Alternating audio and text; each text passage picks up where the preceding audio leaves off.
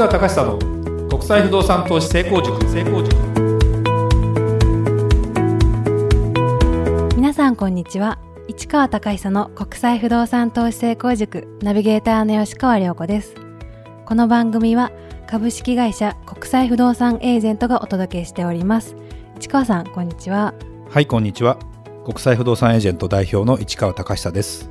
あー良子ちゃん。はいえー、これまたあの新たな収録ということですよね。そうですね。あの今春なんですよね季節はね。はい。で涼子ちゃん花粉症？花粉症、ね、あ花粉症なの？はい。やっぱ今の若い子はだいたい花粉症なのが多いのかな。辛いですよ、ね、私も花粉症なんですよ。あ、花粉症なんです。ね、だけどスギ花粉だけなのでだんだん良くなってはきてるんだけども、どうこれね僕は2月にあのこれ収録してるのはもう3月の終わりぐらいかな、はい、2月いっぱいほとんど日本にいなかったので実は花粉症とは縁がなくあの過ごせたんですよ。いいですね。ただあの今アメリカのねダラスとかで日本人の人が行ってて向こうでも花粉症があるんだって。だからね芝なんか向こうの草みたいなやつで花粉症なんですよ。って年がら年中花粉症なんですよなんて言ってて。だこれはねもう世界的な問題かもしれないしあの本当にねうわこうなっちゃうとどこにいても辛いよねっていうことになるから、ね、やっぱり海外行ったからといって花粉症が逃げられるかどうかは何とも言えないね。そうですね。というところでやっぱりねあのこの季節私がね唯一ちょっとねかすれ気味の声なんですよ。そうですかね。いつもと変わらない感じがします、ね、まあ今日はねまだねこれでももう夕方だから全然いいんだけど結構ね口開けて寝たりどうしてもほら鼻詰まったりするとねそうですよね。かすれたりするんで、まあ、今日セミナーないから大丈夫ですけどね。まああの頑張って収録しましょうかね。はい頑張ります、はい。はい、それでは今日の番組始まりです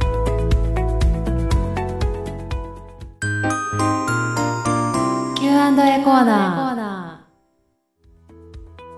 ー。それではリスナー様からの質問に答えるコーナーです。早速今日の質問をご紹介いたします。マンションを買うのと借りるのとはどちらがお得ですかという質問です。私は27歳の社会人です。自宅の近くの3900万円の中古マンションチラシが入ってきました。毎月のローン返済が11万円くらいだそうです。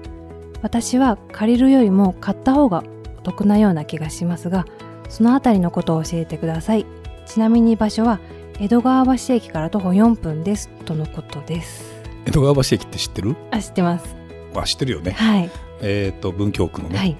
えー、飯田橋椿山荘がある近くっていう感じかな。あの神楽坂の裏みたいな感じでね、まあ、ちょっとこれマニアックなあの具体的な話になっててあれなんですけど、はい、このねあの昔からよく言われているこの質問なんですこれって、はい、買ったらいいの？借りたらいいのって。これ前から言われてて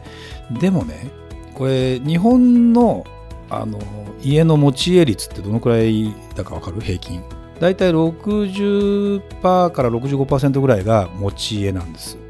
で、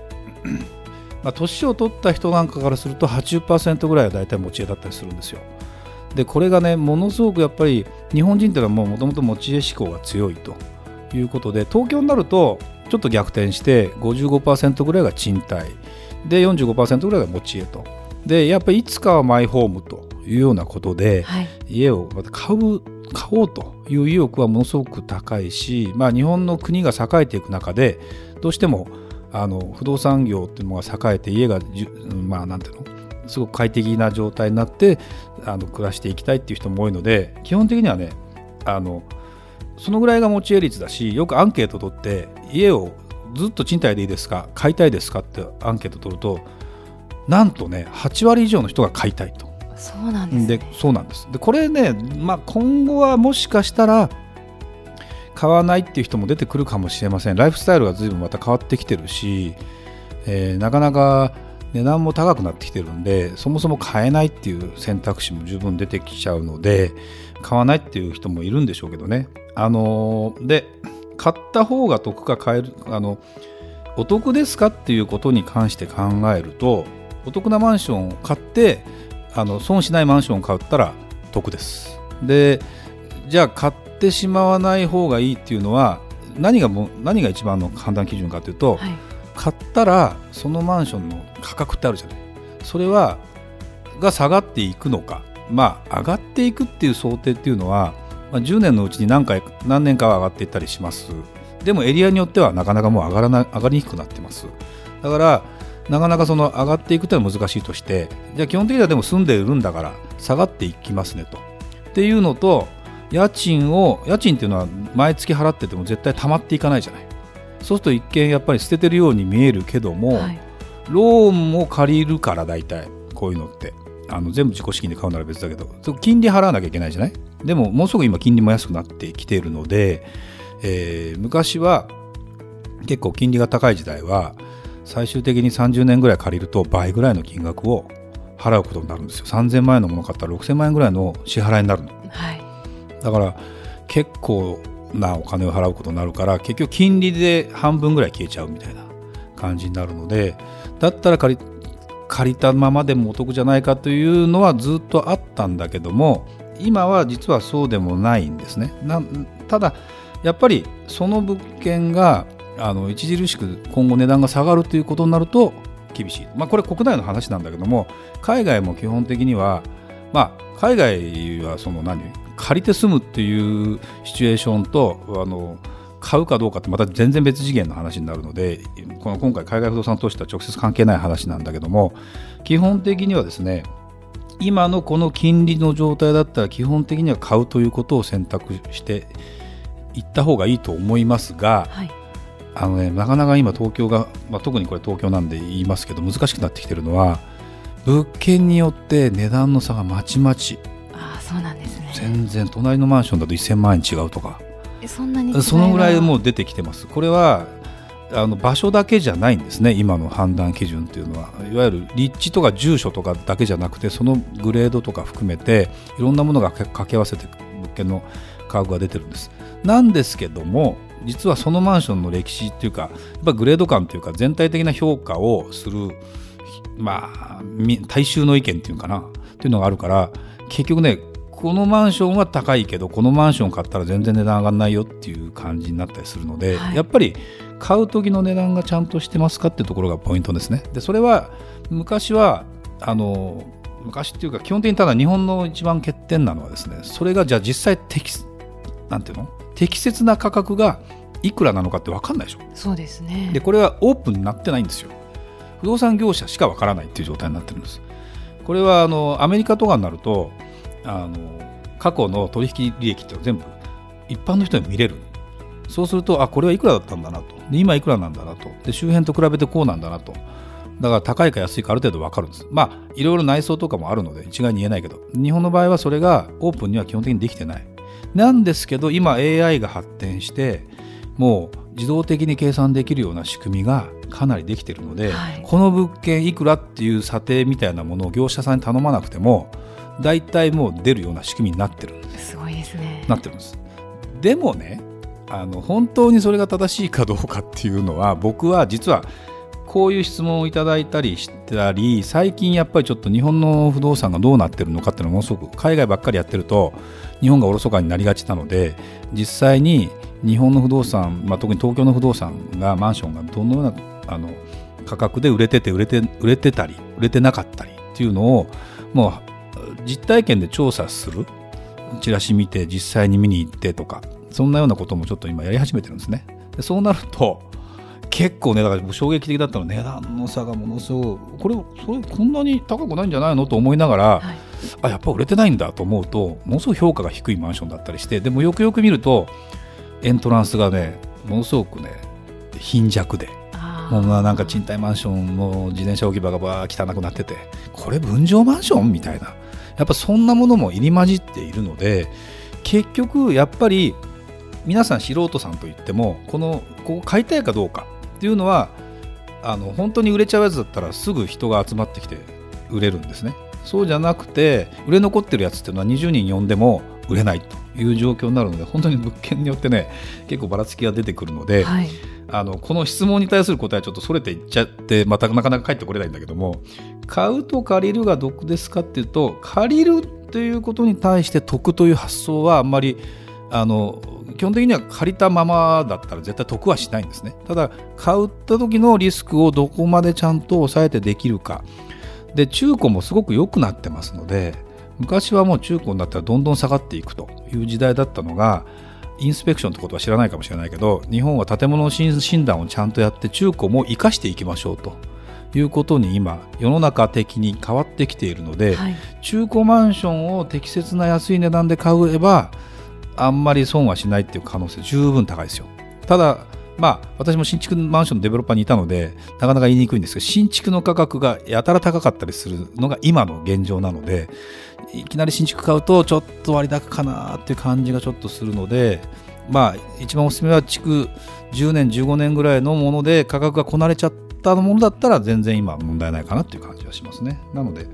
あの借りるっていう選択肢よりも買ってもし何かあった時は貸せる。あなるほど、うん、あの引っ越さなきゃいけないっていうこのリスクあの例えば何身動きが取れないっていうリスクがあるじゃない？買っちゃうと。そうですよね。でもね貸せたらねそうでもないです、まあ、僕も実はそうしてるんだけどもあのそういうふうにしていけば資産がそのまま運用できてで結果的に不動産投資みたいな形になるっていうのも十分あり得るので最初から不動産投資で狙うというわけじゃなくて自分が住んでるところが将来的に例えば手狭になりました。だったら貸しましょうとか、まあ、逆にもういらなくなった広くて。でも売るのやめて貸しましょうというのは僕はどんどん増えていくんじゃないかなという気はするので、はい、そういうことをお勧めしたいかな。だからまあまだ涼子ちゃんはね結婚とかしてないわけだからそこまであんまり実感ないかもしれないけどこういうことを考えてみるのもいいかもしれないですね。そうですね。あの家に新聞取ってなくてもチラシとか入ってくるじゃないですか。入ってきますね。ああいうのをちょっと見てみてね。なんかこれがいくらで売ってて返済がいくらとか見ると、まあ、僕らがするとものすごくやっぱり金利が安いから ものすごく返済は安いわけよ。昔と比べて。でも経済が伸びてるか伸びてないかが分かんないからなかなか買うって思いっきりはできないのかもしれないけどね。でもなんかそんな感じで考えていただければまあうまいことあの投資だって意気込まなくてもやれるんじゃないかなという気はしますよね。だって自分で一旦買ったものを住宅ローン借りて、はい、で引っ越して返さなくたって安い金利で買えたまま貸しちゃったってまあ分かんないっちゃ分かんないじゃないですか銀行に言わなきゃ、ね、だからそういうのはね、まあ、別にやってみるのかなって気もするしと思います。はい。ありがとうございました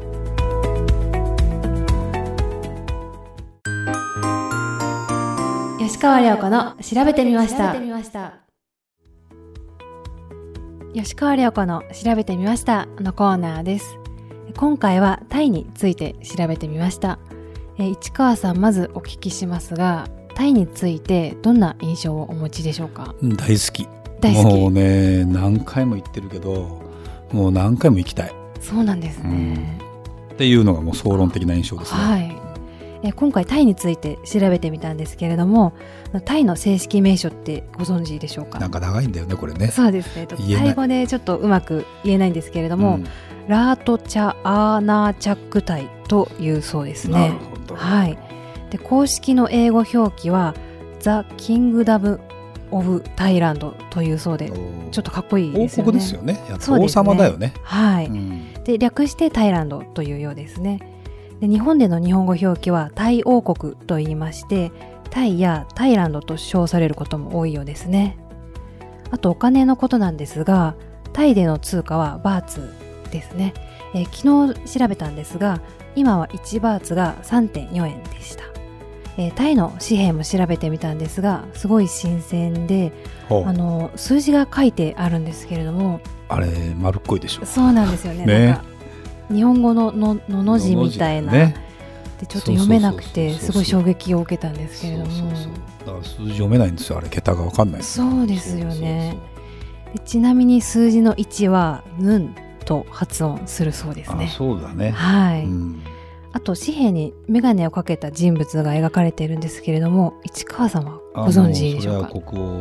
ね。あもうさすがですね、うん。えっと、プミポン国王と称されるラーマ9世の若い時の肖像画だそうですね。この方は弟しかお亡くなりになったんですよ。そうなんですね。1年間喪に服してっていうことでその時タイに何回か行ったけどみんな黒い服着てますから。そうなんです、ね、本当にもうこの国王が愛されててものすごくねタイってだから優しいし微笑みの国と言われるぐらいだと本当によくて人がいいんですよ。あもう大好き、うん、何度も行きたくなる、ね、もう何度も行ってますし何度も行きたくなる。あの辺り東南アジア行ったら必ずタイに寄って帰ってきたいぐらいの感じですね。そうなんですね、と日本もそうなんですけれども紙幣ってその国の特徴を表してて面白いなと調べていて、まあ、そうですね、はい、思いました、ね、象徴なものをお札にするんじゃないですか？そうですよね、うん。えー、ではまた次回もタイについてお話ししてみようと思います。それではまた次回お会いしましょう。ありがとうございました。ありがとうございました